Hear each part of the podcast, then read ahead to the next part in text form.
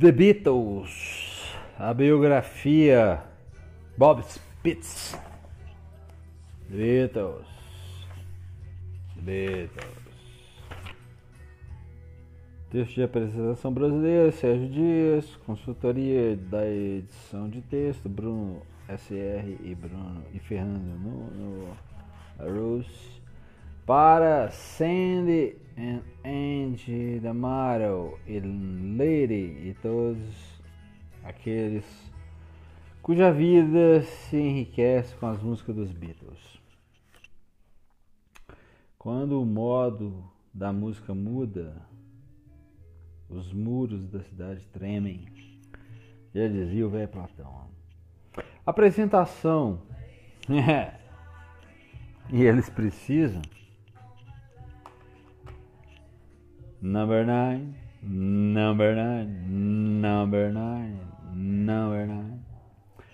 Talvez seja este o momento melhor para explicar o caleidoscópio que os Beatles lançaram e lançam a cada novo compacto música atitude LP e descompondo o som e o sentido enorme confusão e superposição de ideias, sons, atos e fatos que se sucedem em sua carreira nos anos de 1960.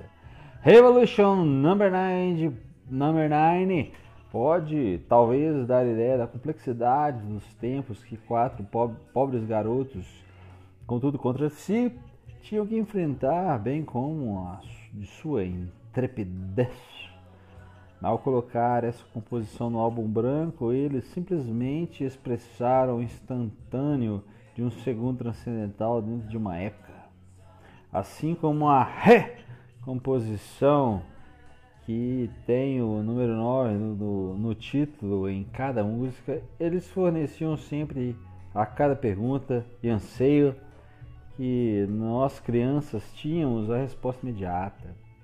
A sabedoria, o som certo, o sentimento que faltava para cada para nos refletir no espelho do toca-discos da vida que rodava implacavelmente enquanto os grãos de areia do tempo solidificavam nossa juventude e maneira de pensar. Fomos sendo forjados um a um em uma única e consciente ideia, consistente ideia, a de que ser livre era uma possibilidade e não mais precisávamos nos trancar como Eleanor e nos isolar internamente como um fool on the rail, the hill ou nos transformar em um simples nowhere man. Agora era possível ser e se expressar livremente, muito e dizer muito e pouco. Dessa liberdade foi conquistado graças à bravura e à tenacidade de um bandinho de gente do povo das docas de uma cidade incógnita como Liverpool. A sensação da imortalidade, da indestrutível susceptibilidade que nos gerou é que inerente à juventude se tornou e que, né? Se tornou realmente eterna pela graça com que se solidificou por meio de suas músicas, letras e atos.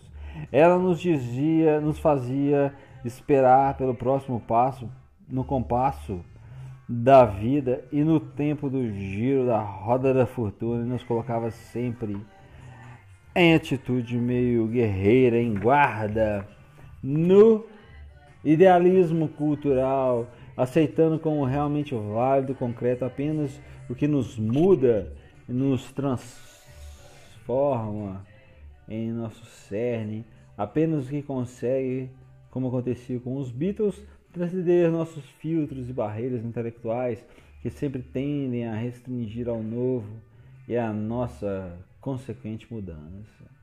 Nós todos, nós mutantes, nós todos, nós mutantes, nós resultado da graça recebida e assinada, conseguimos deixar de alguma forma indelével o nosso reflexo, o eco da imagem, do som que os Beatles nos deram, como matéria-prima para esculpir a nossa história.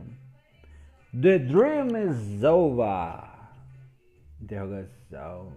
Só quando voltamos para nossa pobre realidade, descobrimos que John Paul, George Ringo eram humanos. E para isso, Bob Spitz da grande contribuição com esta biografia é que nos damos conta da nossa fragilidade, da fragilidade eterna de ideias e revoluções, e tantas vezes essas mesmas ideias são apostadas pela facção inimiga e usadas na contra-revolução pelo establishment do maldito do fedorento status quo que nos traz e arrasta sempre e sempre a realidade com sua crueza, sem arte, sem verdadeiros e sólidos blue manings nas fronteiras, a afundar quase para sempre nosso submarino com cargas sem profundidade, que ao detonar arrasam a nossa frágil inocência cruzada.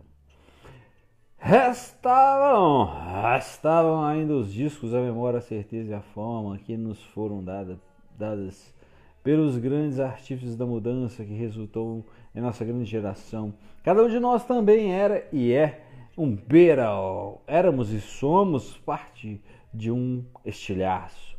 Agora, ao nos reunirmos novamente nas páginas do livro de Bob Spitz, podemos cantar All You Need Is Love e nos vemos refletir de novo na vívida e forte imagem solidificada hoje por mais de três gerações que cantam as mesmas músicas, ideias e ideais.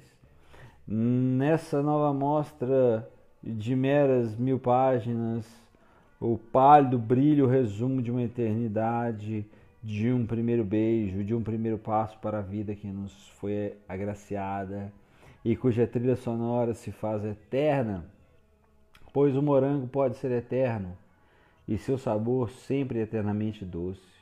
Meu nome é agradecimento aos ferreiros forjados da minha ideia e sentido de ser. George, Jan, Paul e Ringo. Sinceramente, muito obrigado pela vida que me proporcionaram que proporcionar a todos nós. Boa leitura! Bom mergulho nesse empolgante relato de aflições e tragédias, de união e ruptura, de alegrias e sucessos sem igual. Uma história sem paralelo. Sérgio Dias, Mutantes. Number 9, number 9.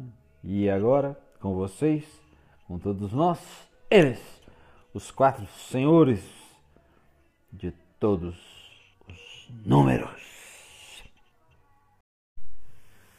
Prólogo 27 de dezembro de 1960. Começaram a chegar em grandes levas a Liver Littleland, como sempre faziam meia hora antes que cada porta se abrisse. Notívagos os corpos jovens e esguios, as pernas arrastando-se nas calçadas exageradas pelo fulgor azul da luz da rua. Nessa época do ano de, no, nessa época do ano, às 6h30 da tarde, a Shefton Road já estava escura. A noite baixava cedo do lado desolado, do céu desolado, raiada de nuvens cinza, chumbo que vagavam para leste, vindo do outro lado do rio rumo à estagnada Liverpool. Normalmente, às terças-feiras, no centro comunitário de Littleland, eram o que os promotores de eventos chamavam de noites fracas, ou seja, atrações de meio de semana com público de no máximo uns 600 ou 700 garotos e garotas longe da massa de 1500 no fim de semana. Mas o agito daquela noite era anunciado como um baile de Natal que explicava a excepcional multidão. De cinco em cinco minutos, mais um ônibus de dois andares gemia e parava à porta do centro, despejando no passeio uma carga modorrenta de adolescentes. A multidão, movendo-se a esmo pelo ar rarefeito da noite, inflava como um balão à espera de arranque. A atração principal, como depois se ficava sabendo, ainda não chegava, não chegara. Sempre atrasada na programação, a banda saíra de West Derby Village, mais tarde que o previsto, após definir por consenso as músicas para a apresentação daquela noite. O processo de escolha não era nada complicado, considerando o repertório de mais de 150 rock bands, de, desde os sucessos mais originais, Lotta Shaking Going On, What I Say, passando por standards pop, Better Luck Next Time, Had Sails in the Sunset, até pérolas desconhecidas, You Don't Understand Me. Nenhuma delas de, demandava muita discussão. Depois o equipamento foi carregado na velha perua verde garrafa que só naquela manhã fora recrutada para o serviço. Os quatro rapazes viajando na carroceria escura encardida como astronautas numa cápsula espacial abarrotada, seguravam-se uns nos outros com suas mãos tarimbadas, enquanto o velho engradado chacoalhava pela Stoneland Road, as lojas ficando para trás salpicadas por uma fluorescência cerosa. A estrada contornava a linha costeira, onde se viam as luzes e os cais do porto distantes. Depois quebrava para o interior ao longo do Canal Leeds, em Liverpool. Mesmo para um nativo do lugar, como todos eles eram, era difícil dizer onde terminava um bairro e começava outro. Crosby se tornava Kirksdale e por fim Cody e então Letterland e os limites é, marcados apenas por entroncamentos mais largos e ocasionais placa e ocasional placa da, de loja incorporando o seu nome alguma coisa da tradição local. Por um instante olharam calados pelo vidro traseiro, absorvendo a escuridão alucinatória. Paul McCartney e George Harrison, ambos prodigiosamente belos, empoderados em seus amplificadores, enquanto Pete Best, instável e evasivo, montava como um cowboy o estojo do bumbo. Também calado John Lennon, que já estivera duas vezes antes em Little Land, viajava na boleia para orientar o motorista até o local certo. Ches Newboy é, sabia que estava sobrando, perigosamente agachado junto ao arco esmaltado que guarnecia a roda, observava seus parceiros com respeitoso distanciamento. Até uma semana antes, quase metade do ano se passara desde a última vez que os ouviram tocar. Naqueles poucos meses continuavam a ser como a maioria das outras bandas novatas de Liverpool, talentosos, mas não excepcionais, executando versões de sucessos no momento do momento praticamente idênticas às que todas as outras estavam tocando. Claro que eu não achava que eles causariam boa impressão, disse ele, evocando o som confuso, a entrada canhestra e mecânica e a anarquia involuntária. De fato, a banda anterior de Newby, os The Blackjacks, na qual Pete Dess havia tocado, não era melhor nem pior para entreter os garotos que seguiam os grupos locais do, de clube em clube de dança. Numa noite qualquer, cinco bandas seguidas executavam o mesmo repertório da mesma forma. A homogeneidade era o critério em torno do qual girava todo o cenário. Agora, de súbito, tudo mudara. Quando Chess chegara à casa de Pete, em West Derby, na semana anterior, estava totalmente despreparado para o que ia acontecer. A sala de estar estava muito mais quente, clara, do que de costume. Um guarda-chuva de fumaça púrpura pairava sobre a mesa de centro. Garrafas de Coca-Cola espalhadas estavam espalhadas como peças de xadrez, enquanto Newby se dirigia para o sofá, seus olhos se encheram de uma visão semelhante a uma monocromia gótica de Howler. Quatro figuras estavam agrupadas ali, semelhantes a covos vestidos em agourenta mistura de couro puído e negrume, calças, camisetas, jaquetas, botas, uma orgia em negro. Foram-lhe foram necessários alguns segundos sondando os rostos do quarteto encapotado para perceber que pertenciam a Pete Best e aos músicos que ele conhecera antes ter o nome coletivo de The Quarrymen, os Cavoqueiros. Fazia semanas que a banda não tocava, graças a um insidioso mal-estar que quase os extinguira. Uma semana antes, quatro trabalhos decentes se concretizaram e eles os haviam aceitado com sofreguidão, apesar de um obstáculo evidente. O baixista, Stuart Sutcliffe, estava na Alemanha, passando feriado com a namorada. Precisamos de um baixista, queixou-se um dos músicos, provocando Newby.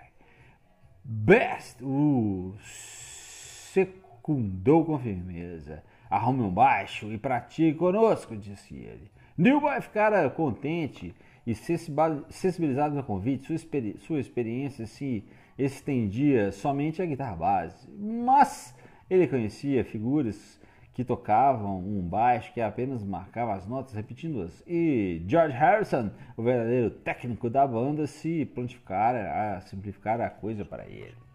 Chess pegou emprestado um baixo de seu amigo Tommy McCurk e concordou em participar de um ensaio. Montaram um estúdio no espaço porão pertencente, no espaçoso porão pertencente à família Best, um salão que funcionava à noite como clube de jazz e o Cash Bar, onde os garotos vinham se encontrar e dançar e repassar algumas canções. O tipo de música que eles tocavam era bem fácil de pegar, disse New Boy.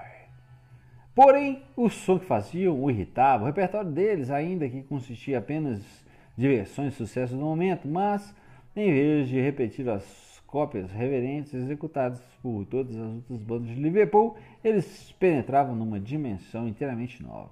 Essas versões não constituíam imitações meticulosas, nelas não havia nada de arrumadinho ou controlado. Eram intensas, apaixonadas, tinham força de verdade, sublinhado pela vigorosa percussão de Best numa torrente luxuriante, luxuriante, propulsora que levava cada música para cima de um penhasco e pelas acrobacias vocais de McCartney. Newby ficou impressionado pelo modo como Paul, em particular, havia se transformado de crooner competente em vocalista cujo alcance vocal parecia fazer os arranjos crescerem em espiral. Paul tinha desenvolvido um jeito de cantar em falsete que me deixou embasbacado, disse ele. Ninguém Liverpool cantava assim como Little Richard. Ninguém! Mais do que ninguém, Lennon sabia que havia feito grandes progressos. Anos depois, ele revelaria: achávamos que éramos os melhores antes mesmo que alguém mais tivesse nos ouvido, em Hamburgo ou em Liverpool. Mas só, aquele, só naquele agosto a banda causara em Liverpool um embaraço implícito. Ela tocava de modo irregular e não tinha uma linha definida de trabalho. O que circulava na cidade era que o conjunto tinha a pior formação do circuito, nem sequer era um conjunto, quando se levava em conta que não conseguiam manter um baterista. Howie Casey, que liderava os Seniors e um dia tocara no Wing, tocaria no Wings, diz: Com certeza não os conhecíamos e acho que mais ninguém os conhecia. Somente o líder de um grupo importante foi capaz de lembrar o pesadelo de um programa triplo em que tocaram naquele, três, naquele mês de maio no auditório Lethan, em Seaforth é, subúrbio de Liverpool. Eles eram tão ruins, lembra ele, que o promotor do evento simplesmente fechou as cortinas do palco. Assim a banda partira para Hamburgo. Depois disso, só restava a fria probabilidade de conseguir trabalho de aprendiz nas docas de Liverpool, um cargo de escriturário na Cotton Exchange ou na British Rail, ou serviço de rebitador em uma das fábricas de automóveis que proliferavam nos subúrbios. Sem dúvida, depois da Alemanha, não haveria mais vida elegante. John Lennon fora expulso da escola de artes por sua extrema indiferença, uma desgraça que ele parecia cortejar, cortejar, como se um sinistro diagnóstico se tivesse confirmado. Paul McCartney havia desbaratado sua promessa acadêmica inicial ao sair-se tão mal nas provas que os professores abandonaram toda a esperança de que ele chegasse à universidade. George Harrison, que encarava a escola como um terrível aborrecimento, decidira esperar as provas e fracassar em todas. Animado com a perspectiva de tocar, Pete Best deixara de lado os planos de frequentar uma faculdade de pedagogia. Apenas Stuart Sutcliffe que era um artista convincente, apaixonado por sua arte, tinha alguma esperança de sucesso. E seus colegas de banda sabiam que ele acabaria abandonando a música para seguir seu destino de pintor.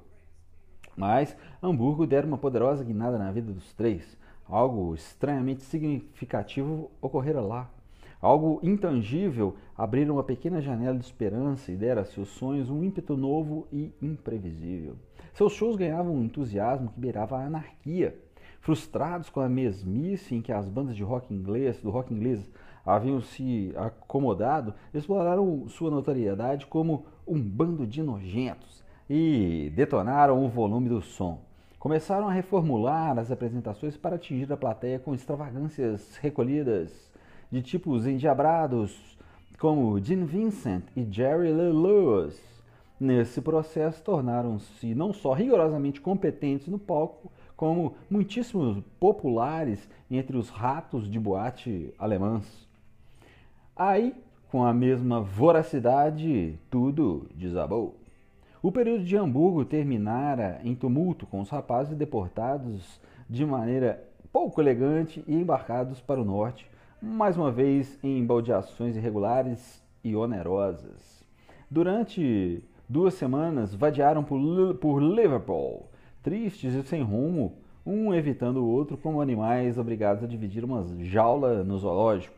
Parava sobre eles cruamente a prova de que seu sonho havia acabado e o peso da presença mútua tornava aquilo ainda mais difícil de suportar. Foi em meio a essa crescente depressão que John e Pete apareceram no minúsculo Café Jacarandá ou Jacaranda Café. Haviam chegado para tomar um café e por acaso encontraram Bob Wooler, um sujeito esperto, obsequioso, de 28 anos, sem nada de jovem, além da paixão pela música popular. Ninguém estimulava a comunidade do rock and roll de Liverpool com mais habilidade que Wooler, compositor fracassado, até que alguns anos depois ela foi jogada para escanteio pelo rolo compressor de Brian Epstein. Bob projetava a eloquência deslumbrante de um ator e impostava a voz com uma ressonância dócil e floreada que passava a sensação de confiança a seus jovens pupilos. Toda tarde, Lennon e Best se sentavam, irritados, atarracados, a uma das miniaturas de mesas cercados por bandos de universitários barbudos e se lamuriavam com Uller sobre sua situação profissional. Eles queriam trabalhar de novo, desesperadamente. Qualquer coisa servia, um show, um baile, um clube, até uma festa. Ele tinha de ajudá-los. Só isso, insistiram. O único evento importante a seguir foi o próximo baile de Natal no centro comunitário de Litterland da cozinha do Jacarandá, Wooler ligou para o empresário Brian Kelly, com Lennon e Best ao seu lado, ligados em cada palavra que ele dizia. Na outra ponta da linha, o suspiro teatral de Kelly exalava impaciência. Empresário rabugento do pequeno grupo de missionários que propagavam o evangelho do rock and roll, ele já tinha ouvido aquilo tudo antes e estava habituado ao vento forte da retórica de Wooler quando se tratava de promover músicos. No entender de Kelly, Uller estava tentando bater sua carteira. Além disso, ele já havia programado três bandas para o evento, mas o Uller era persuasivo. Eles são fantásticos, garantiu ele a Kelly, que rebateu o elogio com um nítido grunhido. É, você não podia encaixá-los como atração extra? Como eu disse, eles tocaram em Hamburgo. Para pontuar essa distinção, Uller pediu a ele um honorário, um honorário de 8 libras para o conjunto, uma quantia excepcional para uma atração local. Kelly não precisou de mais de um segundo para responder: Ridículo! Decidido, Uller procurou outra linha de argumentação para reforçar sua posição. Sim, mas agora eles são profissionais, disse ele. Isso levou Kelly a gaguejar de repulsa. Pro, pro, profissionais? Não dou a mínima se eles são profissionais, respondeu. O Uller lançou por sobre o ombro um olhar incomodado aos vigilantes rapazes, os dois rostos entrando e saindo das sombras no, do fim da tarde. Hamburgos havia amadurecido, pensou.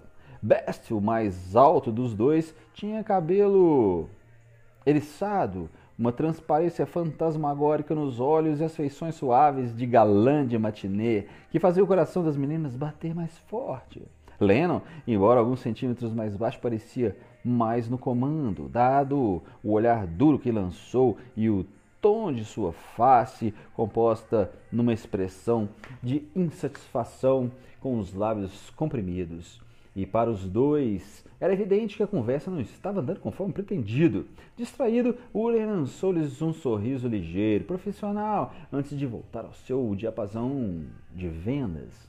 Ele e Brian Kelly continuaram naquilo por mais cinco minutos, aparando e devolvendo golpes com pormenores em favor de suas respectivas causas, até que chegaram a um acordo aceitável.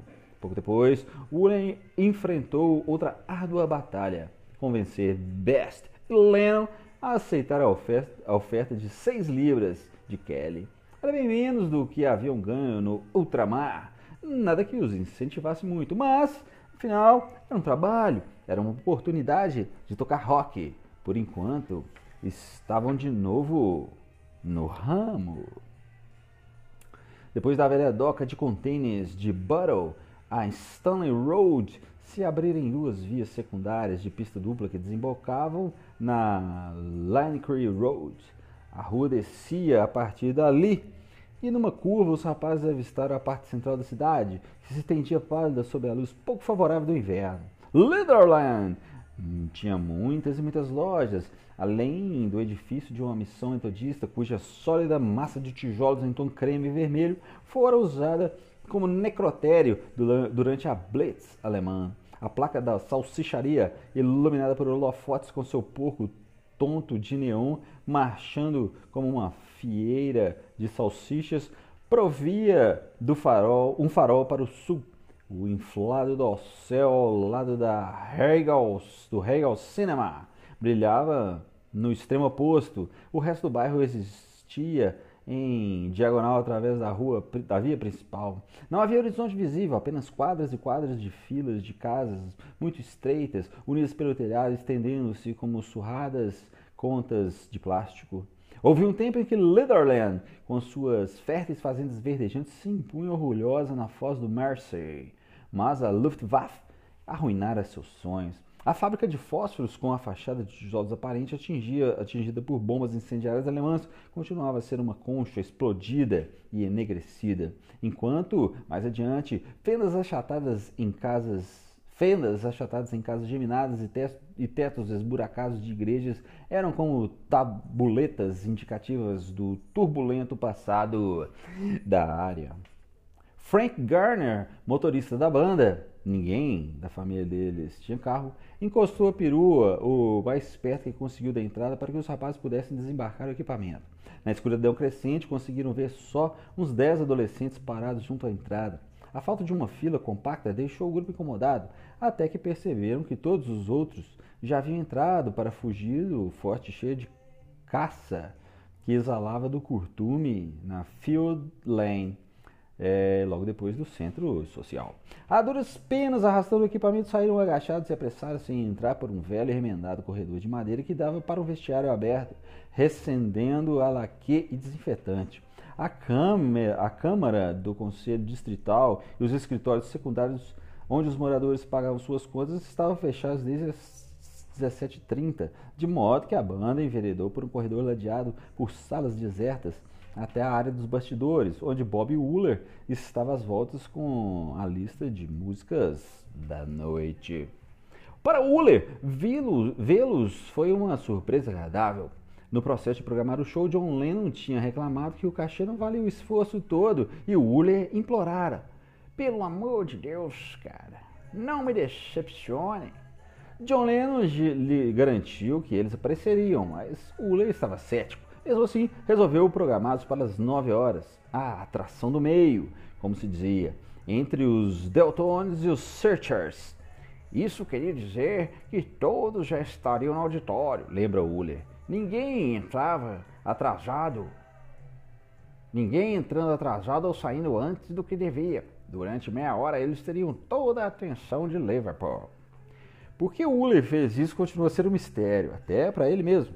Embora já tivesse ouvido o conjunto numa outra ocasião, fora só durante uma canção antes de se mandar para o refúgio de um bar, o que não lhe permitira formar exatamente uma opinião. Tampouco fora a atitude dele que o havia motivado, deles que o havia motivado. Mas, como vítima de frustração artística, era inevitável que Bob fosse atraído pela difícil situação da banda, principalmente pela vulnerabilidade de John o Uller sentia que Lennon, uma pessoa de impressionante complexidade e ambição, o rapaz parecia emanar calor, denotando uma espécie de talento bruto e inquieto. Havia ali alguma coisa que valia a pena explorar, concluiu ele. Por isso confiei na minha intuição de que eles iriam causar uma sensação incomum, importante. A casa estava cheia, composta com, em confusa silhueta não a de um esquadrão de marinheiros bêbados, mas a de adolescentes locais, muitos dos quais ex-colegas de escola. O Uller estava acompanhado, aliás, o estava ocupado com os preparativos, porém, entre o segundo e terceiro discos do intervalo havia uma regra. Só três músicas gravadas entre as entradas dos conjuntos, não mais, para evitar a possibilidade de brigas. Ele se aproximou para dar um aviso de última hora. Eu vou anunciar vocês, apressou-se a dizer aos rapazes. E há de vocês entrarem. E aí vocês entram direto numa música assim a cortina abrir. Observou o sinal de concordância no rosto deles, mas notou uma ligeira desaprovação em seus gestos. Então, seja o que Deus quiser, pensou. De frente ao do palco podia ouvir, da frente do palco podia, podiam ouvir a multidão acalorada, a atenção voltada para longe. A massa de adolescentes queria ação, perdidos em pensamentos, eles dançavam entre as apresentações. Os discos não substituíam a coisa de verdade. Agora, enquanto o som de fundo abaixava, suas risadas soltas e sua estridência assinalavam uma excitação que procurava condensar-se em impaciência. Além disso, havia uma curiosidade geral em torno do próximo conjunto, que tinha sido acrescentado ao programa no último momento e era anunciado como diretamente de Hamburgo uma atração alemã. Seria interessante ver o contraste que seu sotaque e sua interpretação fariam com a precisão habitual das principais bandas de Liverpool. O auditório estava apinhado de adolescentes, muitos dos quais se haviam reunido em mesas de baralho ao longo das duas paredes laterais para aguardar a próxima atração. A maioria estava vestida de forma que era comumente chamada de fantasia para assistir ao que restava das festividades do feriado. Os rapazes de banho tomado, cujos ternos escuros também eram seus uniformes escolares, pareciam rígidos e tímidos, enquanto as garotas, embanhadas em saias justas que desciam até a barriga da perna e blusas brancas, desfilavam alegres, indo e vindo do banheiro do andar de cima, onde davam os retoques de última hora na maquiagem. Os que dançavam moviam-se a esmo pela grande pista aberta, sempre com um olho no palco, à medida que a banda se preparava atrás da cortina. Logo a resistência dos amplificadores crepitou. John e George se plugaram ao mesmo tempo. No mesmo. John e George se plugaram no mesmo True Voice, enquanto Paul ligava seu fiel Ampigo Verde Marinho. Ampigo, é. A plateia se agitou e se voltou para Bob Uller, a plateia se agitou e se voltou quando Bob Wooler entoou no microfone. E agora com vocês, a banda que todos estavam esperando, diretamente de Hamburgo. Mas antes que ele pudesse anunciar o nome, Paul McCartney atacou numa explosão bruta, estridente, enquanto a cortina se abria e deslanchou. I'm gonna tell Aunt Mary, uh, but Uncle John said behead the mystery. Sei que lá, oh baby. É, a dança a esmo da plateia parou no meio do caminho. A reação foi tão inesperada que o Uller, num primeiro instante, não conseguiu percebê-la. Parte do motivo foi a explosão que abalou o auditório. Um toque forte de bomba acompanhava cada semínima com força fenomenal. O, prim o primeiro, logo após Paul gritar Tell, soou de tal forma que o ataque ricocheteou furiosamente nas paredes. Houve um segundo em Mary e mais outro, e depois uma saraivada que tinha o, conhecido Bam Bam Bam de um avião da Segunda Guerra Mundial descarregando o inferno todo num alvo local. Era um ataque inocente de loucura. As pancadas vinham em ondas rítmicas e uma vez iniciadas não se interromperam. Não havia onde se abrigar no chão exposto. Todas as cabeças se atiraram para frente, estatelaram os olhos em face à emboscada ensurdecedora. Os jovens poderiam dizer que a música rebombando ao seu redor era uma espécie de rock and roll, mas tocado de um jeito diferente de tudo que já haviam ouvido antes. Oh baby, yeah, now baby, uhul! Era convulsiva, assustadora e visceral no modo como desencadeava o frenesi na multidão. A aparência física do conjunto criou outra comoção. Por um instante tenso, a multidão só olhou atônita, tentando assimilar a cena inteiramente desconcertante. Quatro dos músicos vestiam conjuntos pretos que haviam comprado na Texas Shop de Hamburgo. Belas jaquetas de couro rachado com ombreiras de forro de pele artificial de carneiro que se mostravam sufocantes sob os holofotes, camisetas, camisetas negras e calças justas sedosas, com os instrumentos atravessados abaixo do tronco. Os guitarristas pareciam a materialização de uma fantasia da rebeldia juvenil. Ninguém tampouco conseguia desviar os olhos das rudes botas de vaqueiro com saltos baixos, cortados, que cada um deles usava, sobretudo as de John Lennon, que eram ornadas como as Twin Eagles, com galões de pássaros entalhados tanto da frente como atrás e costura branca nas bordas. Eu nunca vi um conjunto como aqueles, disse Dave Forreshaw, um empresário de Liverpool que contemplou o espetáculo com extrema perplexidade. E pensei, que são eles? Quem são eles? Como se alguém tivesse disparado uma senha pré-combinada, a multidão toda se precipitou para diante, pressionando exaltada, os que estavam na frente rumo às luzes da beira do palco. Garotas e rapazes impetuosos abandonaram o decoro social em troca de uma reação puramente emocional. Todos tinham parado de dançar, havia agora uma gravitação total rumo ao palco. Achando que uma briga começara, Brian Kelly correu para o salão com vários leões de chácara em fila. O organizador da noitada passou por um momento de verdadeiro pânico. Segundo Bob Wooler, muito tempo depois, Kelly me contou que já estavam a ponto de usar a força bruta, quando por fim perceberam a razão do alvoroço. A banda também chegou à mesma conclusão e começou a botar a multidão para suar. Os músicos aceleraram o ritmo e atacaram um furioso improviso, aproveitando cacoetes de pau que haviam inventado na Alemanha sacudiam e revolviam o corpo com crescente energia. John e George passaram a dar estocadas no tablado como cachorros bravos, batendo os pés para acompanhar o tempo da música. Newby, obrigado a observar as mãos de resto para conseguir as mudanças de acorde, entrava na farra a intervalos irregulares. Embora para um desalento a falta de botas decentes de cowboy tornasse bem menos eficaz sua participação nas palhaçadas.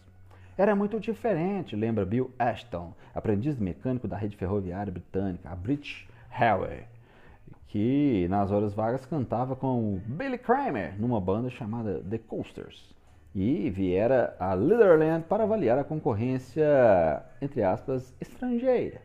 Agir daquele jeito no palco e fazer aquele tipo de som, aquilo me deixou totalmente perplexo. Sorry. Como todos os demais, Kramer estava habituado a bandas que se pautavam por Cliff Richards do The Shadows. Melhor, Cliff Richard and The Shadows. E a principal atração de, do rock and roll inglês, adeptos de uma coreografia suave e cuidadosamente servida. Até então, todos tinham seguido os passos delicados dos Shadows. Esse conjunto novo, porém, era um animal de natureza diferente. Segundo Dave Forshaw, Normalmente, grupos populares de label como o Rainbow Force ou o Dominoes chegavam e se apresentavam de uma maneira polida, ordeira. O desempenho dessa outra banda atingia o público com contundência. Eles tocavam com agressividade e muito menos respeito. Eles atacavam o público. E John Lennon foi para o microfone e desafiou o público a baixar as calças. A plateia em estado de euforia inconsciente e indiscriminada gritou e ergueu os braços e disse, Uau! Brian Kelly percebeu uma mudança sísmica na paisagem e se apressou a contê-la, postando leões de chácara junto às portas para proibir que empresários concorrentes como Forshaw viessem caçar ilegalmente o seu butim. Mas era tarde demais para medidas inócuas como essa. A casa estava em plena erupção de histeria quando o grupo concluiu seu programa de meia hora com uma versão excitante de What Did I Say? Na qual Paul McCartney deu um salto ornamental e ficou entre o público, instigando os garotos a um confronto arrebatado. Durante o último aplauso entusiástico, Bob Wooler conseguiu dizer: Isso foi fantástico, caras! Mas era duvidoso que alguém prestasse muita atenção a ele. Estavam ocupados demais tentando entender o que acabara de acontecer ali, naquele palco. O que havia transformado seu bailinho de Natal numa total epifania. Era inevitável. De algum modo a banda espremera cada nervo da cena local do rock e essa cena nunca mais voltaria a ser a mesma. Na parede de som ribombante e no traje de couro negro, aqueles jovens músicos tinham acabado de postular seu direito à história. E naquele instante haviam se transformado nos Beatles.